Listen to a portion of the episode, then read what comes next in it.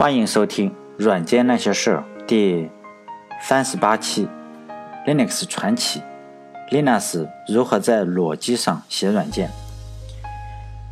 前文提到，二十一岁的 Linux 买回来了一台电脑，对上面自己带的 MS DOS 操作系统不满意，后来又花了一百六十九美元买了一个叫 Minix 的操作系统，在用了十六张软盘装上以后。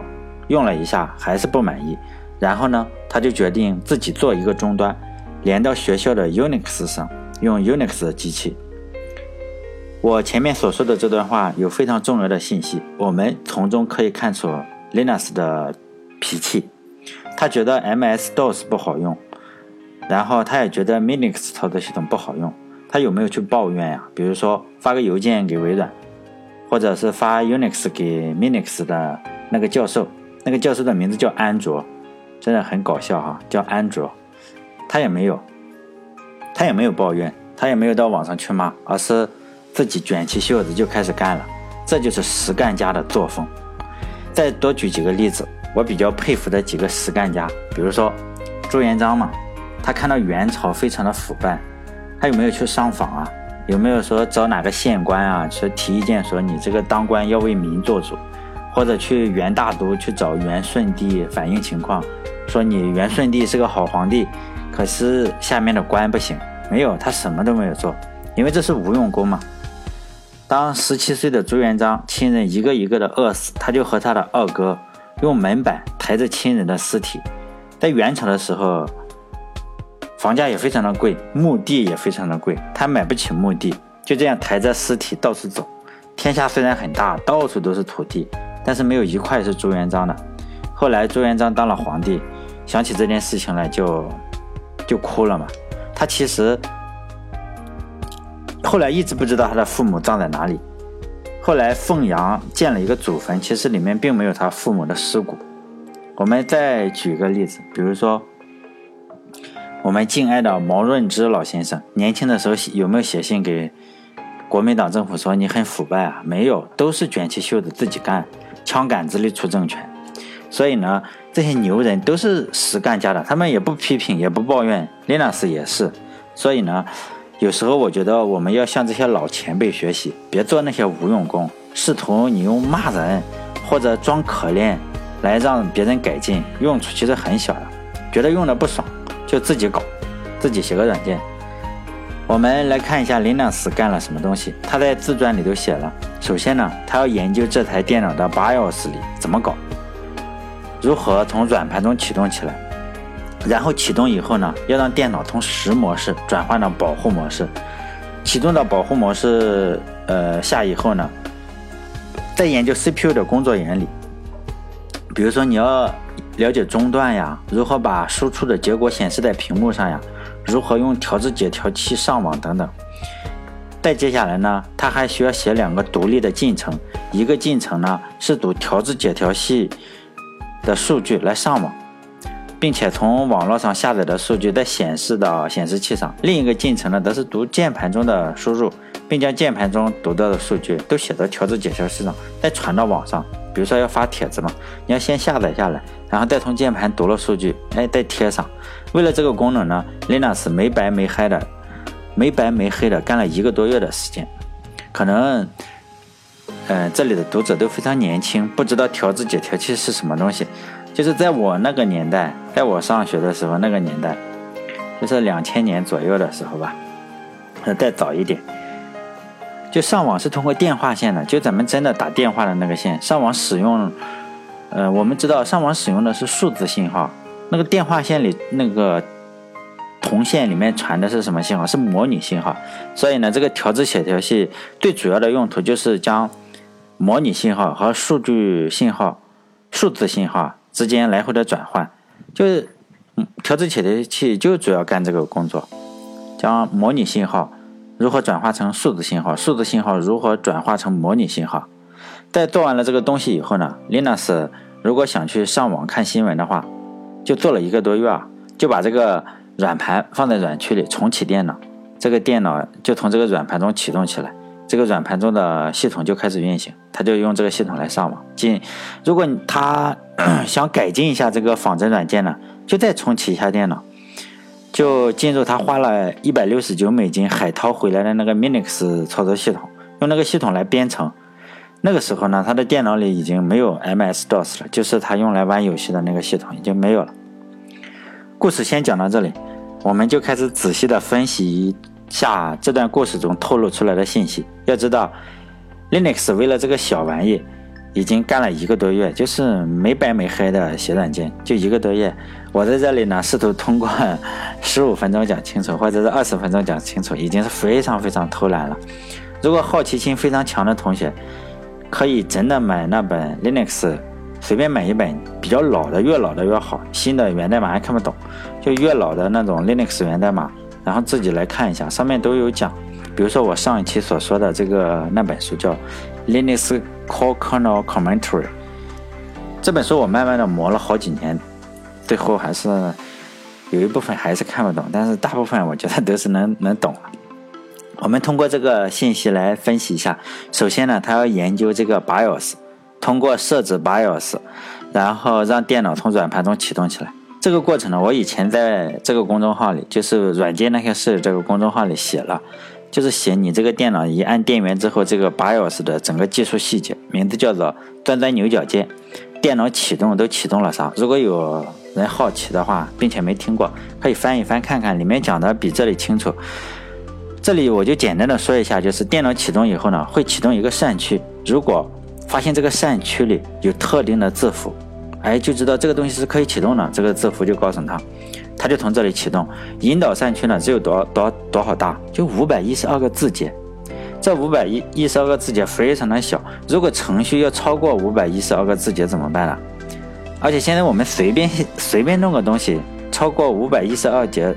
五百一十二个字节都非常的简单，要解决这个问题，你必须得有解决方案，并且这个，如果你只是想，呃，在电脑上显示一个 Hello World，在裸机上你就写一个启动扇区就可以，二十行代码就可以。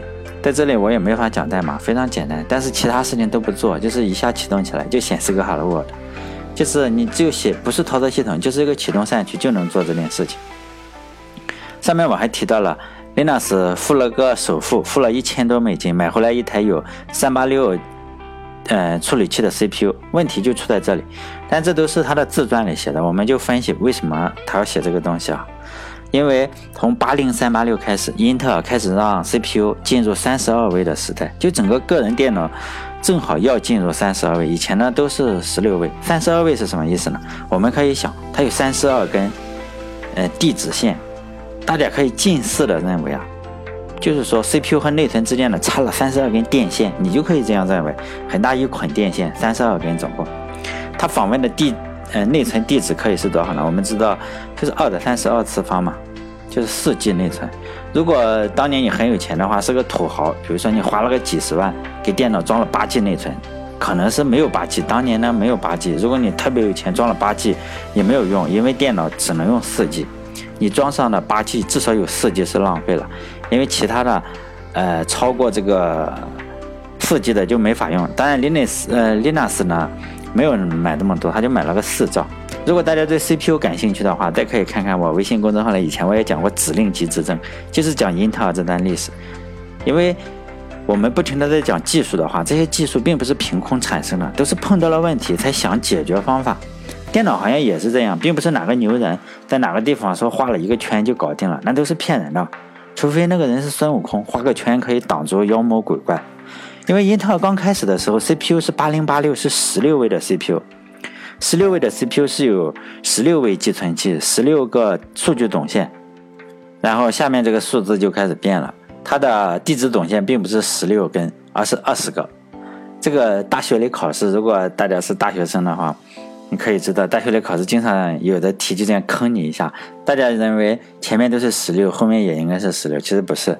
英特尔八零八六这个十六位的呃 CPU 呢，它地址总线是二十个。在学校里考试的时候，还经常有一个知识点，就是怎么算物理地址。其实很简单，嗯，稍微看一下书也就明白了。我这里讲也确实没什么意思。再说了，你不用看公式的话。也有点讲不明白，那个公式也非常简单，三年级就可以知道什么意思。大家只需要知道一点，十六位的时候呢，要做内存寻址还是可以的。但是，一旦进入三十二位的时代，从寻址的方面来说，光有十六位寄存器就不够了。因为 Linux 呢，当时正处于个人电脑从十六位转向三十二位这个历史时刻，所以说呢，Linux 的运气非常的好。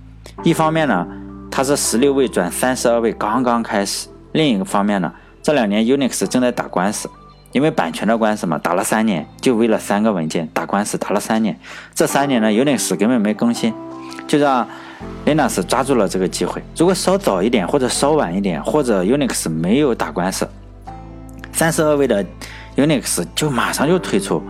而 Linux 本身就喜欢用 Unix，所以他也不会再去模仿 Unix 再写一个新的操作系统。当然了，历史也不能假设，我这里只是一家之言嘛。接下来就开始引入实模式和保护模式的区别。首先，我得声明一下啊，实模式转到保护模式下的好处非常非常多，课本上都讲了很多条，不只是内存寻址。但这里啊，我这个也不是教科书，只讲一点，讲多了也没意思。就电脑刚刚开机的时候呢，是实模式呀，就我们这样一开机，那个电脑就开始进入实模式。我前面也铺垫了一下，实模式是有问题的，你就是没没有办法使用更多的内存。这个时候呢，你因为内存多了嘛，你必须要做某些机制做出改变。你差了那么多内存，如果用不到，是不是很崩溃？这个时候呢，就想了一个解决方法，就是说，在某个时刻，电脑启动的某个时刻，就执行一个叫 jump 操作。一旦这个 jump 执行呢，就相当于是整个国家发生了政变，电脑这个操作一下子就换了新的统治者。这里面当然讲优点非常多，我们可以这样类比一下，比如说新中国成立以后，刚开始就是在石模式下运作，包括要进入共产主义啊或者什么，但是伴随着一大堆 报纸上说的举世瞩目的成就，比如说大炼钢铁呀、什么文革什么的，慢慢的人民就有了更多的需求，就满足不了了嘛，怎么办呀？就改革开放，也就是说呢，在某个时刻，新中国就在改革开放的那一刹那。实现了这个占卜操作，以前的规则就不算数了。现在是在邓小平的领导下继续取得举世瞩目的成绩。以前的成绩当然也是举世瞩目，现在的成绩也举世瞩目。但是呢，以前是实模式，现在是保护模式。希望大家对这个实模式和保护模式有一个感性的认识。其实我很想讲技术细节，想想还是算了，忍不住，忍住也就不讲了。因为讲起来还是有点麻烦，你如果不看书不画图的话是讲不清楚。上次我们也分析了，Linux 买的电脑是什么配置？相当于它当时的内存是非常多的，当时非常多，高达四兆。如果 Linux 没有追求的话，很多人没有追求的，你它其实只可以用实模式就可以。其实大家可以算算看，实模式下你只能使用一兆内存，它本来就花了那么多钱，而且本来还很穷，还贷款买的电脑。买了个四兆的，你在十模式下最多只能使用一兆内存，就相当于浪费了三兆。所以呢，你为了能用上所有的内存，所以他花了一个月时间来调试各种代码。再说一句的话，就是十模式下这个一兆非常小。比如说昨天我就在网上下载了几张，就是王宝强他老婆的照片，就好几兆了，就远超过一兆了。也不知道大家有没有人。呃，有那个捉奸时候的视频啊，我搜了半天没搜到。我特别想批判一下这个婚内出轨的女人，可是现在我只有批判的心，主要是没有批判的视频，没有资源嘛。如果各位朋友听到的话，有视频的话，非常非常感谢大家分享给我。先祝好人一生平安。继续再来讲我们的故事。就是三十二位保护模式下呢，你可以使用二的三十二次方，就是可以使用四 G 内存。当然，现在我们这今天的话，电脑就非常容易超过四 G 内存。像我一台电脑，我工作的电脑远超过四 G，我用了三十二 G 内存。如果现在有很多人电脑就是配置一个十六 G 的内存，然后他让人家给他装了一个三十二位的 Windows XP，这个时候呢？你最好是不要告诉他，他至少浪费了十二 G 内存，因为这种人都一般都比较有钱。如果你再告诉他内存寻址什么这种话的话，只能不是显得他特别笨，而是显得我们特别穷。所以这个时候呢，我们还是保持沉默就好。另外再说一下“保护”这两个字，为什么叫保护模式呢？这个“保护”这两个字从什么地方来？就保护模式就是说，你这个内存一旦你超过了某个范围，你就不能访问了，这就是保护的意思。你的软件并不能说，我想写一个软件，想访问哪里就访问哪里，那是病毒，不是正经软件。所以呢，才有保护模式这一说。就有些内存地址你是不能访问的。但这里面还有不少很有趣的技术细节，比如说 GDT 啊、LDT 啊，就是描述符表等等，这种也很重要。但我这个公众号也不能讲这个，本来听众又少，你再讲这个就崩溃了。当然，还是看书比较爽，我这里也就不一一说了。再讲他自传里最后一个细节吧。Linus 在自传里说，他当时就写了两个进程。一个呢是往屏幕上写 a a a 就一串 a，另一个呢往屏幕上不停的在写 b b b b b，就非常兴奋。为什么很兴奋呢？你可能会想，哎，进程不就是一块或大或小的代码块，应该也不难。你到了某个时间，你让他去执行就行了嘛。其实呢，这句话就是差一点就对了。我说的差一点是什么意思呢？比如说，我可以说我当年差一点就考上北京大学了，因为当年北京大学录取分数是七百一十五分，我差了一点。就是差考了，我考了七十一点五分，也是差一点嘛。其实非常难，进程难就难在这个进程的调度上。如果呃，Linux 当时想写这个任务，因为是两个任务嘛，但他的电脑上只有一个 CPU，最简单的方法是什么？当然是两个 CPU，一个任务运行在一个 CPU 上，这样一点都不冲突。但实际上不行，因为。它只有一个 CPU，你要牵扯到这个进程的调度，进程调度也是计算机课、操作系统课中非常重要的一个。在完成了多进程这个工作以后，就林纳斯本人也非常高兴，因为这个工作太重要了。他就在自传里写：“我顿时感到特别自豪。”对于这次成就，他甚至喊他的妹妹萨拉过来看看。要知道他们两个关系一直不怎么好。结果他妹妹就看到屏幕上一会儿显示 A，一会儿显示 B。然后就很期待嘛，最后看了一会儿就不停的这样。他说大概过了五秒就说了一句挺好，转身就走了。随后呢，Linus 在自传里还是继续的很自豪的写，有些东西呢表面上你看起来是没有什么东西，但是呢背后却包含了大量复杂的工作，就好像你刚刚把一段铺好的公路指给别人看，指望这样能让别人明白你耗费了多少人力物力，那根本不可能。所以呢，这一期内容也就讲到这里。有没有办法再继续讲深入的讲技术细节？呃，我们可以回忆一下。首先，我们讲了 BIOS 的启动，就讲了如何突破五百一十二个字节的启动，还讲了实模式和保护模式之间的关系，就是保护模式更好。最后呢，我们讲了进程，就是你要有进程调度嘛，非常难。所以呢，我们大概也就是用了那么十几分钟，回顾了一下 Linux 一个多月的工作。其实是远远不够的。如果有非常好奇的人的话，非常希望大家能买本书来看看。如果有志于当程序员的话，比如说我一直推荐的这本《Linux Core Kernel Commentary》或者其他类似的书，其实光听我讲故事，最后听听来听去，只能在饭桌上吹吹牛逼，也没有什么太大的用处。在 Linux 的自传只是为了好玩，第五十五页，Linux 说：“我当时穷得叮当响。”我一向认为，做人非常重要的一点，就是不应该向别人开口要钱或者讨钱。他每个月呢，还都要为了还贷款操心，因为当年他真的是穷得当当响。后来呢，一些 Linux 的用户知道了以后呢，就把凑钱把他的电脑的贷款给还了。当然，他还是很干很开心嘛。最后呢，我再宣传一下我这个公众号“软件那些事儿”，欢迎大家关注。另外呢。每周的运营数据也就出炉了，大家当个笑话看看就好，也不用嘲讽，就数据非常的真实。但是呢，我这个公众号的数据非常的残酷，非常少。好，下一期我们再接着讲这个故事，再见。